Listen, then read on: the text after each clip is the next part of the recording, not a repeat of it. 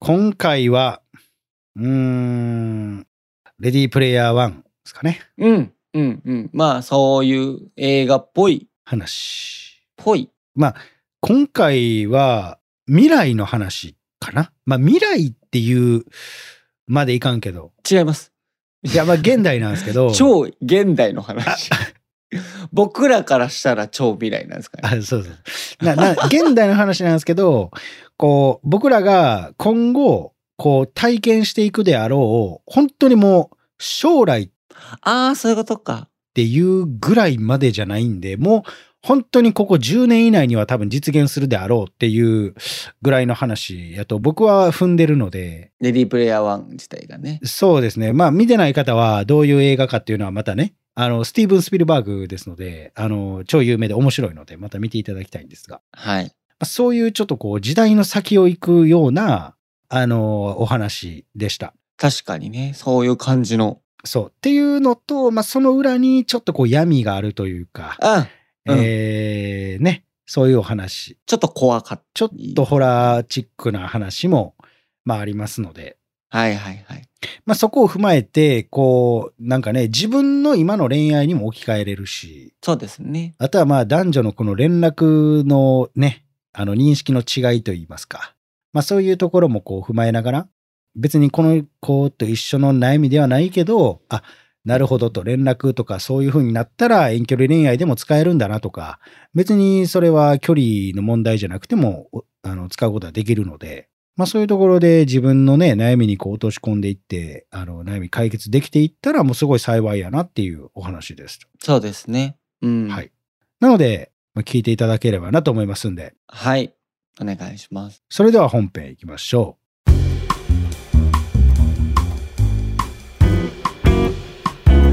う。このポッドキャストは累計1万人以上の恋愛相談に乗ってきた TikTok クリエイタースーパージュンさんが全国の悩める人に真正面から向き合っていく人生リアリティートーク番組です。え皆さんどうもスーパージュンさんです。構成作家の松原です。よろしくお願いします。よろしくお願いします。はい、えーそれではね早速相談来ておりますので、えー松葉さんお願いいたします。はい、えーペンネームみかんさんからです、うん私は16歳の高校2年生ですネット恋愛をしているのですが相手は年上の22歳の方です、うんそのためあまり家族などには付き合っていることを話せずネットもネット友達ですねネットもなどには家族公認で付き合っていると嘘をついて内緒でお付き合いしています出会いはミラティブ配信を私がしている時に来てくれたことがきっかけです。ちょうどその頃、元彼のことですごく悩んでいて、何度も相談に乗ってくれたりして、すごく助けられたんです。声や性格、顔写真が私好みで、相手も私に好意を持ってくれて、告白されてお付き合いを始めました。このことを全部知って認めてくれる友達はいます。相手は社会人で私は高校生。しかも遠距離ネット恋愛なので、普段もそんなにメッセージのやり取りができません。ですが、最近1日に1回くらいしかメッセージが通じず、電話の約束をしても寝てたなど言われてあまり話せなくなりましたうん。もともとよく寝ている人などで嘘ではないことは信じられるのですが、彼氏が配信している時に来るリスナーさんは女の方が多く、私よりも仲良さそうに話していたりすることが多くて、前はどんなに忙しくても眠くてもおはようやおやすみだけは絶対に来ていたのに、最近はおはようしか来なくなりました。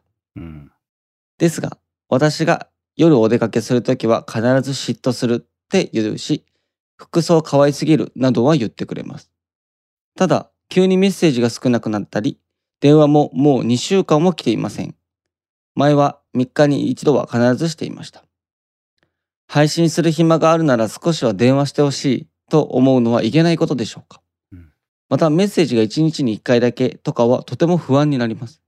毎回寝てたしか言われず信じたいけど不安が勝つようになりました、うん彼はゲーム好きでいろんなゲームをしていますなのでゲーム仲間もたくさんいてその中には女の人もたくさんいます、うん私と会話しない間によくゲームを女の方としていたんじゃないかと思う会話を配信でされています、うんただ勘違いだったりずっと前の会話だったらと思うと彼に疑問をぶつけることができませんメッセージを送ったのに返ってきてない間に、Twitter などの SNS にツイートや浮上しているのに気づくことが最近多くなりましたうん。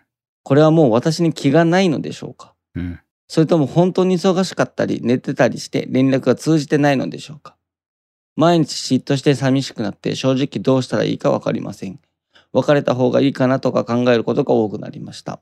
ただ本当に大好きで愛情表現も少ないメッセージの中でしてくれるし、えー可愛いも嫉妬したもすぐ言ってくれるので辛くてもメッセージが来たら嬉しくなってやっぱり別れたくないとか本当に好きでいてくれてるんだと思って同じことの繰り返しになっています。どうしたらいいでしょうか付き合い始めて7ヶ月ちょいになります。えー連絡頻度が急激に落ちたのが、私の退院した次の日からになります。えっ、と、入院されてたんですかね。うん。電話しようも相手から言われることが多いのですが、寝てたが多くて結局はできないです。このままお付き合いして良いのでしょうかとのことです。うんうん。うん。おもろいなあ これはちょっとね、ふつふつとしてるでしょうね、じゅんさんはね。まあ、お遊戯会かアホって言いたいですよ ね。ほんまに、ショートコントの設定の話を聞いているような話ですうんよ。ただ、これは、ちょっと真面目になる、真面目というか、これを聞いているね、まあ、みかんさんとか絶対聞いてると思うんですけど、そう、みかん以外の現代の若者ですよね。20より下とかかなほうほう。まあ、20でもいいんやけど、の人たちに向けてちょっとメッセージを込めて言いたいなという話ですね。なるほどです。ははは。まずじゃあもういっぱいあるから、もうさっきもう、もういいきましょうか。そうですね。じゃあまず、えっと、みかんさんにお伝えしたいことをお願いします。お伝えしたいこと、これ難しいですね。まあ行きましょうか。じゃあみかんに伝えたい言葉。本当にいいパートナーを見つけたいんであれば、目ではなく心に触れてくる人を選びなさい。といううーん。お話ですうんうんうんうんうんうん。まあこれ、ちょっとね、とりあえずこれめっちゃ長いけど、めっちゃ長いですね。松原さん的にどういう、お思いましたこれ。いや、これすごい長いんですけど、シンプルに、あの、連絡が来なくて寂しいっていうことじゃないですか。まあそういうことです。で、なんかすごい感情的な文章だなと思って、うん。いや、松原さん、ほら、それが女の子やもん。あーす、いや、うん、そうで、ごめんなさい。ほんとすいません。もう、もうそれが女の子なんですよ。我々からすると、もっとこう、ね、 はい。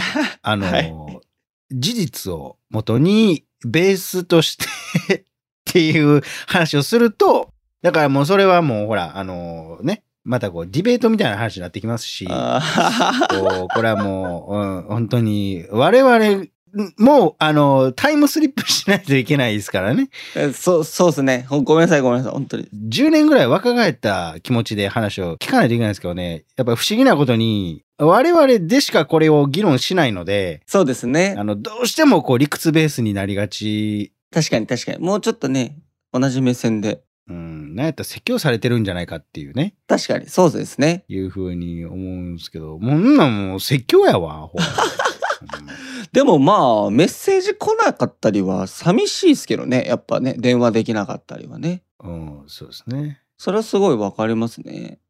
まあけど、やっぱり僕がこの相談を見て、まず一目散に思ったのは、はいはい。やっぱ出会い方、おもろいなっていう、おー、なるほど。確かに面白いですよね。ここはね、そのミラティブでしたっけミラティブ配信。僕その配信の媒体ってよくわからないんですけど、まあ自分は、自身としては、まあ、YouTube、インスタ、TikTok とかやってますけど、マジで使ったことないんですよ、ほぼ。はいはいはい。その、あー配信アプリみたい。ライブ配信みたいな。いや、えっとね、自分のプライベートとして使うことがないんですよ。あー、でも確かに確かに。ないですよね。だからその、わかんないんですよね、言われても。よくインスタで出会いましたとか言うんですけど、どうやって出会ってんのかわからへんし、いや、わかります。うん、っていう感じなんですけど、でももうそれが当たり前になってきてるんですよね、多分ね。当たり前ですね、本当に。だから、あのーマッチングアプリとか使わずとも、もうだから全部マッチングアプリみたいなもんですよね、正直。確かにね、どこでも出会えるっていうところですよね。そう、メッセージ機能があるんやったら、なんやったらもう、マッチングアプリ使ってんのがアホらしいわって思ってる人もおるかもしれないしね。確かに確かに。そうそうそう。で、そのミラティブっていうのが俺、何か知らないんですけど、これ何なんですかまあ、えっと、誰でもこう、配信、スマホ一つで配信できて、うん。まあ、映像と音声をこう配信できて、まあ、大体ゲーム実況だったりとか、まあ、ゲーム実況じゃなくても自分の顔映したり、絵映したりで喋ったりもできるんですけど、それに対してこう、いろんな人がコメントしてっていう感じですね。ああ、なるほど。そういう、あれか。なるほど、なるほど。まあ、それで出会ったってことですよね。ライバーさんみたいなの言うんですかね、最近はね。ああ、なるほど。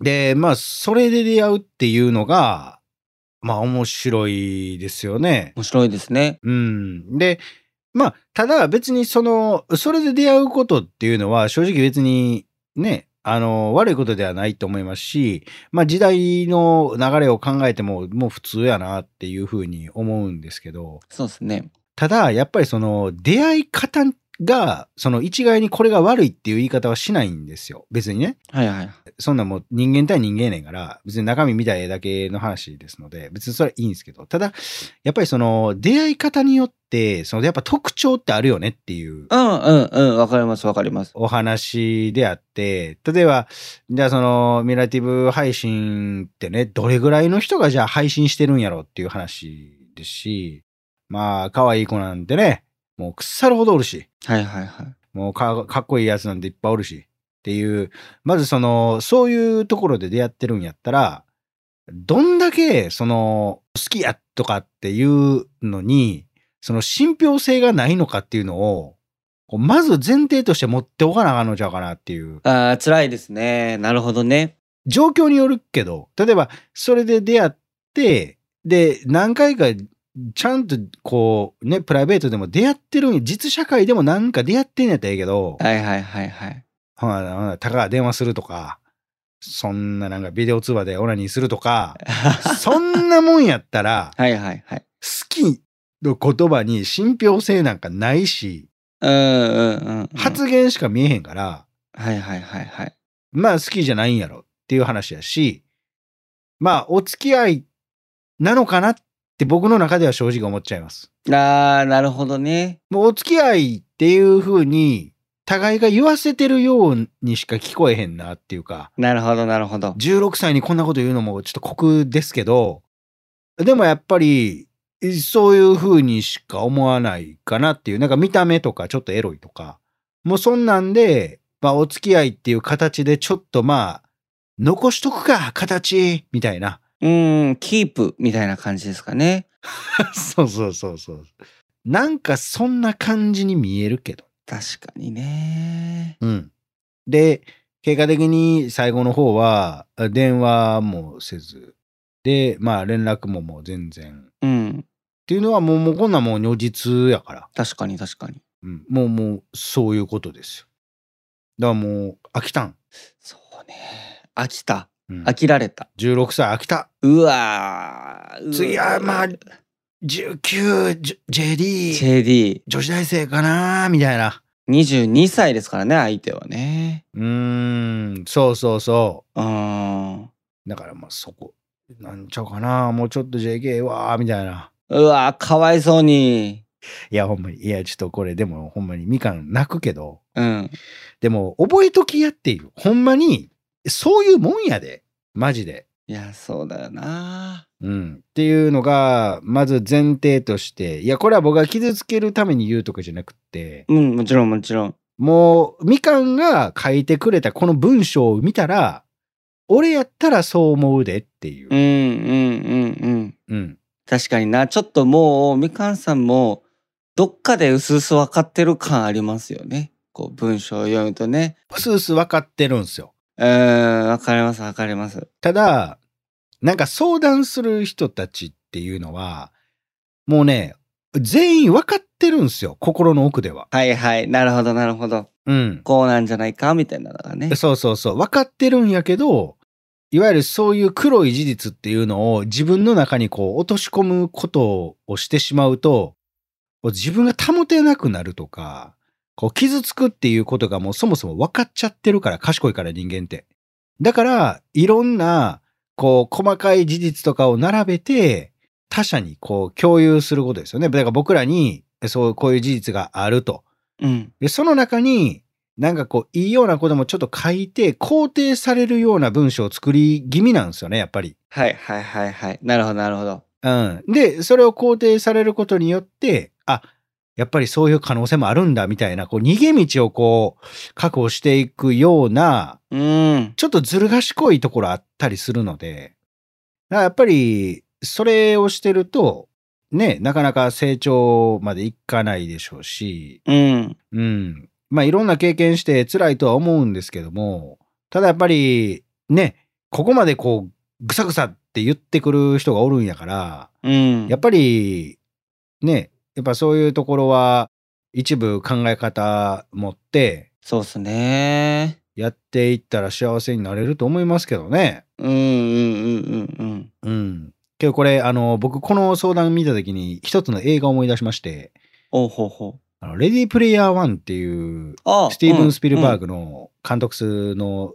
映画があるんですけど、これ見たことありますあ、僕は見てますね。これね、めっちゃ面白いんですけど、面白いですね。これあのーまあ、僕らの、だからこれ20年後ぐらい、20年もいらんな、多分10年あったらできるんちゃうかな思うんですけど、はいはい。確かに確かに。まあ、VR ですよね。仮想空間の話なんですけど、うん。まあ、あの VR ってもうね、発売されてると思うんですけど、まあ、ああいうものを装着して、まあ、仮想空間に行って、で、その中ではまあ自由自在にアバターも決めれてっていう。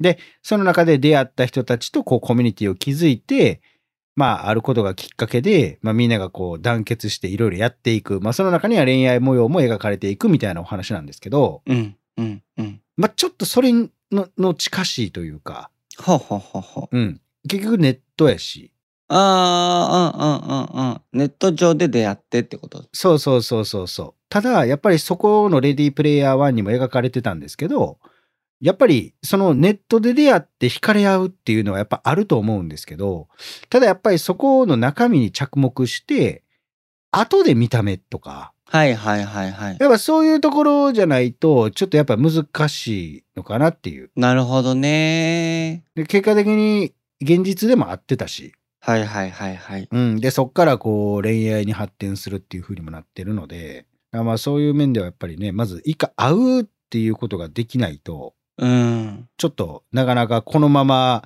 彼氏として迎え続けるっていうのは難しいかな。そうですね。お会いはしてるんですかね。それに関しては記載ないと思うんですけど。いやそうなんですよだからそれがあるかないかでこっちもめっちゃ変わるんであそうですよね。あそうなんですよいやでも16でしょ無理ちゃいます会えないか。さすがに。さすがにはあ、そうかそうか。無理だよな。まあ、ムッコは社会人なんかなっていう、なんか微妙なとこじゃないですか。うん大学生か社会人かみたいな感じなんですかね。でもネットで出会って、うんねえ、その、彼がみかんさんに対してめちゃくちゃ一途っていうのが伝わってたら、うん。まあ会いに行ってたんかなって思うこともできるけど、やっぱこれだけ見てたら、まあ他におるやろなっていうふうにしか思わないいや、まあね、正直ね。うん。あの、俺って結構性格悪いから、はいはい。思うんですけど、前なんかで紹介したんですけど、あの、映画で、あの、ドキュメンタリー番組で、はいはいあの、幼い女の子に、あの、SNS をやらせて、あ、うん、うん。カナダので、なんかそれドキュメンタリー、あ、そうそうそう、撮るみたいな話あったじゃないですか。ありますで、ね。僕それまだ内容見たことないんですけど、まあ、いわゆるだからもうおっさんとか、もうなんかいろんな男からもうなんか、あの、エロ画像くれみたいなとか、 なんか来るみたいなの見たんですけど、だからそれにちょっと近しいかもしれへんですよね。あーあー、確かにな。あの、22っていうのはまあ社会人やから、うんで、。その16歳っていうところをね、狙ってるんかは知らんけど、なんかそこの年齢に着手するのもちょっと俺は怪しいなって思っちゃうけどね。いやー、やっぱそこですよね。僕結構そこなんですよね。いや、そう。なんか見る観点、ちょっとそれ黒ないって思われるかもしれんけう ど、ん。いや、それ、そうでもないってっていう。うん。なんか別にその彼氏さんがそういう性的指向とかそういう犯罪者とかは全く思ってないですけど、うんうんうんうん。そそもそもネットで配信してる16歳に付き合ってみたいなテンションになるのが結構危ねえんじゃねえかとか思ってるっていう個人的にはうんまあそうですね。だからそこのいきさつも分かれば、まあねね、こう、あ、いいんじゃないっていうのもあるけど、そうっすねその中身があんまり分からない状況で言うのであれば、まあエロ画像かなっていうのもちょっとワンチャン思ったりする。 ちょっとスケベ目的というかうん。だから、あの、このぐらいの年齢の子たちの配信の時とかに、いや、だから自分のとこに来てもいいし、相手のとこに行くんでもいいけど、うんうんで、なんとなくいい感じになったやつに、ちょっとこう、お付き合いっていう形を取ると、はいはいはい、まあ、みかんさんみたいにコロッと行くわけじゃないですか。うーん悔しいですけどね16歳からして22歳のね男性なんて超かっこいいですからね 超かっこいいっすよ。うあん。だって僕らが高校生の時なんて、あうんうん22歳とかやったら、だから車持って、いやーそうですよねその高校生ともしお付き合いしとったとしたら、なんか校門前でプップみたいな。うえちょ、お前、今からガスト行くぞ、みたいな。よしガストで、それを当時の高校生の僕らはもう指くわえて、かっけーってもう見てるみたいな。うわ、ええな、みたいな。俺らも就職して、やっぱり給料とか入ったら、やっぱああやって彼女に満足させてあげれてね。うんうんなんやったらちょっと他の人たちからもええなって、あやっぱああいうお兄さんになるんやなっていうふうに思われたいなって思ってたんですけど、うんうんうんうんママチャリやからな。結局、最強なのはママチャリで業務スーパーやからな。いやもうママチャリ最高ですよ、最強やで。ね、本当にそ絶対ならんもん。思い描いてた年齢とかなった時に、うなんないママチャリやもん。うん本当にそうですね徒歩とママチャリもう、悔しい。 マジで。そうですね本当にうん。だから、まあ、ちょっと話ずれましたが、何の話してましたっけでもまあ16歳からした22歳22歳からした16歳みたいなところもやっぱちょっと考えてしまいますよねこの状況だとねあ、考える。せやから、まあ、みかんさんがこう、コロッといっちゃったっていう時に、まあ、22歳からしたらもうそんなんでもう、お前、あ、楽楽、みたいなああそうそうそうそうそう感じになるから、まあ、手玉に取りやすいというか。そうなんですよねまあ、あとはそういう人たちを複数人作って、まあ自分のそういう欲を満たすっていう方向に持っていくこともあるかもしれんよなっていう話です。うんうんうんうんそうですねまあちなみにこれね、あの、相談っていっぱい来るんですけど、あの、それありますよ。そういう相談も。あ本当ですかあります。ただ、載せないでくださいっていう人もいるので、あの、無理ですけど、ありますからね。へえ、そういうのを全部見て言ってるから、こっちは。だから信憑性ありますよ、めちゃくちゃ。うん、うんうんうんうん、っていう話ですので、うん。そうですねまあだからエロ画像ですよ。まあ怒られてくることもありますよねそりゃね欲しいよ。言わなくていい言わない方がいいなあのー、メールで送ってんやったら、あの、CC で僕入れてほしいです。いやメール使わないんじゃないですか今の若い子あ、で、BCC の方がええな、隠れるから。絶対 BCC ですねちょっとわかんないから、16歳。いやー CC と BCC は分かんないんじゃないですかねわからんかな。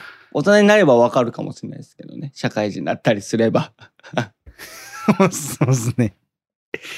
BCC じゅんさんって覚えておいてくれたらもう最高ですね。 ECC ジュニアみたいに言わないでくださいいや、懐かしいな、ECC じゃない最近全然 CM 見えへんけ見ないですね いやいいんですよそんなのはど。はい。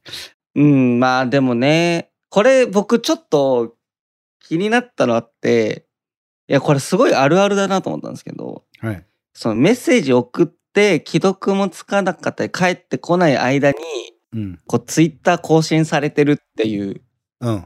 相手の。これあるあるじゃないですか。まあ、あるんでしょうね。うん。これに関してはもうどうしたらいいですかこのモヤモヤに関しては。これ、いや、だからね、これね、僕、まあ、気持ちわかるんですよ。はいはいはい。でも、なんか、いっつも言ってることなんですけど、はいはいい。やその LINE でコミュニケーション取るのが間違ってるんちゃうかなって、俺そもそも論で思うんですよ。うんうんうんうんうんうん。ずっと言っておっしゃってませんね。うん。あの、わかんないですよ。全世界の男性がどう思ってんのか知らんけど、俺コミュニケーション LINE で取るのめちゃくちゃ嫌いなんですよ。はいはいはいはい、はい。もうめんどくさすぎるし、あの、こっちが意図して伝わらないんですよ、絶対。そうですね。うんうんうん。難しいですよね。文章で伝えるのってね。うん。で、ちょっと一文字間違っただけで名前がちょっと変わるとか、はいはいはいはい。ミカがミクとか、浮気してんのみたい な。いやいやいや、フリックミスやんみたいな。うんうんうんうん。ほんで、それを言ったとしても、なんかちょっとモヤモヤしててとか、なんのもめんどくさいし。うんうんうんうんうん。そやからもう、LINE でコミュニケーション取らんかったらええんちゃうんって思うんですよ。なるほど。え、このみかんさんの場合って、うん遠距離で、しかもネットで知り合ってっていう感じじゃないですか。はいはいはい。やっぱもう直接会うしかないってことなんですかね。会うしかないか、もしくは、その連絡手段を変えるしかないですよね。はあはあはあはあはあ。うん。 LINE ではなく。 LINE じゃなくって。はいはいはい。せやから僕が言ってんのは手紙なんですよ。ああ、そうかそうかそうかそうか。うん。直筆の手紙ですね。まず、好きじゃない人に手紙って絶対書かれへんで。果敢ですね。無理やで。だって、手紙ってまあ手書きやし、その人のことを思いながらじゃないと文章出てこうへんもん。うんうんうん。それが手紙やねんっていうね。そうですね。思いが手に伝わって、それが自動的に書いていくっていうのが、まあ、手紙やし。うんうん。うん。もうね、バイオレット・エヴァーガーデン見てほしいわ。ああ、うん。最高ですね。うん。まず、あれを見ないと、手紙の良さはわからん。マジで。確かに手紙の良さがすごい凝縮されてるアニメではありますよね。うん。で、それ見んのが、まあ、ちょっと厳しい言うんやったら、まず京都アニメーションのホームページ行くことから始めてくれ。ああ、今日はに、え、バイオレット・エヴァーガーデンを作ってる会社ですね。アニメ制作。もうすごいで。ええそうなんだ。はい。そうなんですよ。まあ僕はあの、クラナドっていうのがおすすめするんですけども。ああ、クラナドね。はいあれ、クラナドも、クラナドクランプか。えーあ、そうでしたっけ京アニじゃなかったでしたっけ京アニだったかな。ごめんなさいね。ちょっとオタクの話をしちゃってまいやでも見た方がいいですよ。す。クラナドもね、確かにね。あの、みかんさんとか、やっぱ現代の人に見てほしいね、クラナドとかは。そうですね。あの、幸せっちゅうのがどういうことかとかね。こう物が溢れた時代に見てほしい作品やし、まあ、確かにな。あ、すみません。クラナド京アニでしたね。ごめんなさい。失礼しました。ありがとうございます。キー作品ですね。はい。はいはい。というわけで見ていただきたいんですけど、まあその手紙とかだったら、まずそもそもその、まあ送る配達の時間だったりとか、まああとはそれをこう書く時間だったりとか、やっぱり連絡取れないけど、もうその文通が成立してたら、あ、今頃書いてくれてんねやろうなとか、届くのを楽しみにできるから、確かにね。その連絡がないイコール不安っていう風にならないんですよ。うんうんうんうん。なんやったら連絡が来ないことが楽しみであるっていう風な価値観に変わるんですよね。はいはいはいはい。さあ、遠距離恋愛っていうのは、いかにその人との時間がないことを楽しめるかによって、そうか。成立するかどうかっていうのが僕は決まると思ってるので、はいはい。なるほど。はいはいはいはい。だそういう意味では、例えば、じゃあ手紙はちょっと嫌やとなるんやったら、じゃあ趣味を共通で作るとか、でもいいじゃないですかっていう。うんうん。うん。例えば、じゃあ絵を描くとかだったらば、じゃあその絵を描くっていうのを、えーまあ普段連絡も別に取らんけどやっといて、あ次会う時にそれをこう見せ合うとか、うんうんうん。しといたら別にその人と連絡取ってなくても楽しめるくないっていう。今書いてるかなみたいなねあい。つどんな絵描いてんねやろみたいな。うんうんうんうん。何でもよくないですかっていう。そうですね。うん。ゲームでもええし、だスマブラ、どっちも超初心者で、この1ヶ月超やり込みまくって、うんうん。ほんで、あの、好きなキャラクター3体同士で、次会った時戦うと。はいはいはいはい。確かに確かに。もしそれで負けたら、旅行おごりやと。あー、なるほどね。とか、うんうんうんうん。あーそれは白熱しますね。めっちゃ楽しないっていうね。はいはい。確かにね。さがまあ、やっぱりそういうところじゃないですか。合わない時の工夫ですよね。そうそうそうそう。なるほどね。合わへん時にほど愛って強くなるから。うんうんうんうんうん。だからそういう、なんか、ラインをもっと多くしたらいいんじゃないかとかってなるけど、もうそれは、なんか自分の支配下に置きたいっていう現れでしかないから、うんうんうんうんうんうん。なんかそれはちょっと間違ってるんじゃないかなって思いますけどね。うん。もうちょっとこう、工夫して考えてほしうんうい。ん。うん。そうね。ですよね。まあ女性からしたら、やっぱ連絡がっていうのはまあわかるんですけども、うんうんうんうん。だ我々からすると。我々からすると。え、どうなんですかこれど、僕だけその LINE で連絡取んの嫌なんあ、僕もです。これちなみになんで嫌なんですか松原さんは。めんどくさいし、その何を送っていいかわからないし、いやもうそう、わかる。何を送られてきても困るっていう。いや、わかる。 見て、この、美味しい。なんか食べてへん。へえやも ん。あ、そうそうそうそう。へえでいいなら全然いいんす けど。そう。絶対怒るやん。そうそうそうそうそう。へえって何みたいな。うん。なんで興味持ってくれないのいや、違う違う。あなたの興味と私の興味は違うんやから、そうそうそうそそのう。価値観押し付けにとってほしいんですよ。あそうそうそう。じゃあリアルタイムで合ってるんだったら、そのね、顔が見えるじゃないですか。へえの顔が見えるけど。そう、リアクションできる。え、うまそうやん。みたいな。あ、そうそうそうそうそう。でも LINE でうまそうって送ったとてになっちゃゃうから、う。そうそうそうそうそう。。難しいですよね、ここはね匂いもせえへんし。 そうそうそうそんう。わからんし。そわんかんないですよね。うんだからなんやねんみたいな感じ多いんですよ。うんうんうん。わかりほんままにすわかります。うんだからあんまり僕も好きじゃない。もうほんまにだからおはようとかそんなレベルでいいっす。ああ、そうですね。うんうんうん。もうお疲れおやすみみたいなお。すみみたいな。うん。いやもうほんまそれ、だから生存確認用でいいっす。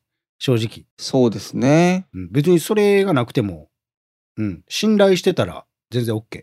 全く連絡取る必要ないもんな。ない。もう全然ない。ないない。会う約束のためだけのツールにしてほしいもん。あ、そうそうそう、そうそう、そう、本当にそうですね。あの、グルナビの予約とかみたいな感じでいい。うんうんうんうん。マジでグ。ルナビのリンクを送り合うそ LINE でいいと思いますよね。ここ予約しといたよっていうね。う。そう。僕からしたら、グルナビ、ホットペーパービューティー、LINE みたいな感じで、こう予約三大システムみたいなので作ってほしい。予約さんだ彼女予約システム。あ、そうそうそうそうそう。だか LINE はらほんまにあの、12日の9時とか、なんかそういう感じでピュッと押したら、なんか予約しましたみたいな。で、相手がそれを承認したら、もうその日で会う、日確定みたいな。あ、それはちょっと寂しいな。えー僕それがいいです。ええそれは嫌だ。なんでなんです かどういう。 え、いややっぱエッチな写真欲しいですかいや、違うよ。やめてくださいよ。 ひどい印象つけないでくださはい。い。だからいついつ空いてるとかこの日遊ぼうっていうで自分の言葉で誘われるのが嬉しかったりしますけどね。ああ、なるほどね。そうそうそうまあそこはあってもいいかもしれないですね。だからそういう会うための、まあこう連絡ツールとして、まあ一つ使うっていう風なやり方が、まあやっぱり一番しっくりくる。そうですね。うん。で、そこに対して不安って思ってんのやったら、それはまず関係が構築されてないっていうレベルなんですよ。なるほどなるほど。うん。だからもうそれは、まずお付き合いっていう風になってないし、もうそもそも論外うーん。やと思うんですねうんうん。うん。そやからまあ、もう会うしかないし、で、それが叶わへんにやったら、もう諦めるべきやと思いますけどね。別れる。うん、別れていいと思うん。なるほどなるほど。う。うん。もうそれは無理やと思う、だって。もうそれはみかんって、まあ高校2年生16歳で何もできないですか、別に。だから、やっぱり、こう、今のままもしこれずるずるいくんやったら、ただただ傷ついていくだけっていうね、そうですね。いう話なので、なんかそれはちょっと違うんじゃないっていうう。んうんうん。そうですね。うん自分が傷つかないように振る舞ってほしいですよね。そうそうそうそうそう。本当にね。うん。うん。自分本位がまず恋やからね。うんうんうんうん。うん。で、相手本位になるっていうのは、やっぱりそれは愛に変わるから、はいはいはいはい。まずは自分が幸せにならないと意味ないから、恋愛っていうのは。はいはいはい。そうですね。自分犠牲にして相手を幸せにっていうのはまず順番が違うかなっていう、うん、いう話ですよ。そうですね。いやー、うん。なんか、幸せに生きてほしいですね。本当に。16歳でしょ16言うたらもう鼻ほじってたんちゃあ僕もです。鼻水垂らしてうねましたね。めっちゃオナニーしてた時ちゃうかな、これ。うんふんふん、それは、ねえ、 危ねえ、僕もそうですって言いそうになっちゃった。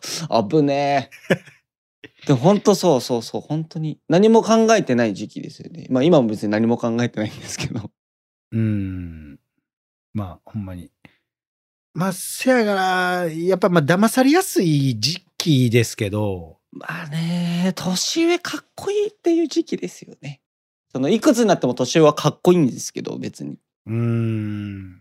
でもなんか悔しいですね。何がですかこの22歳に僕は嫉妬しますよ、ちょっと。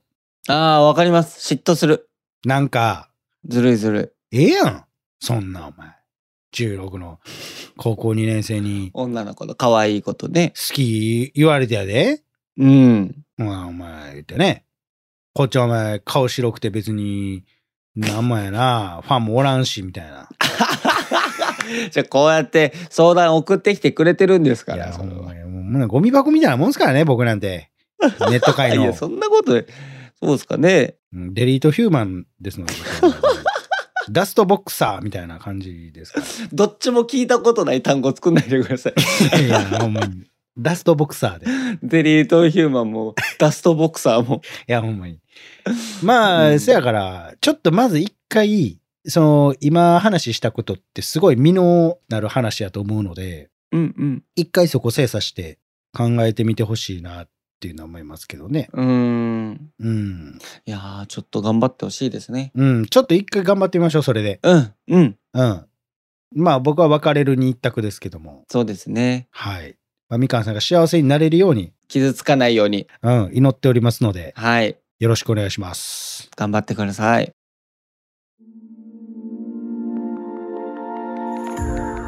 このポッドキャストは恋や人生に悩むあなたからのメッセージを募集しております。概要欄にあるフォームから送ってください。そしてね、この番組が面白かったという人に関しては番組フォローと高評価、そして SNS での感想もお願いいたします。ハッシュタグお悩みバーをつけてつぶやいてください。ひらがなと漢字でお悩み、カタカナでバーです。そしてね、このポッドキャストに出演してくれる方っていうのも募集してます。直接こう僕に相談したい、生で詳しく聞いてほしいという方は概要欄のフォームに出演可能と書いて送ってください。当日はね、ズームでの収録になりますので、顔出しなどはないです。えそしてね、えスタッフの方から連絡がえ来るかと思いますので、連絡の取れるメールアドレスのね、記載の方もお願いいたします。えーぜひぜひね、待ってますんで、お願いいたします。お願いしますで、え1対1の、えー相談とかもやってますので、まあ、それに関してはポントっていうところでやってますんで、そちらでお願いします。で、えーインタビューも撮影やってますので、まあ、そちらに関しては毎週土曜日に、えー大阪の難波の引っ掛け橋っていうところで、19時、まあ、7時から7時半ぐらいからね、やってますんで、またお待ちしておりますんで、来てください。はい、えーそれではね、また次回お会いいたしましょう。さよなら。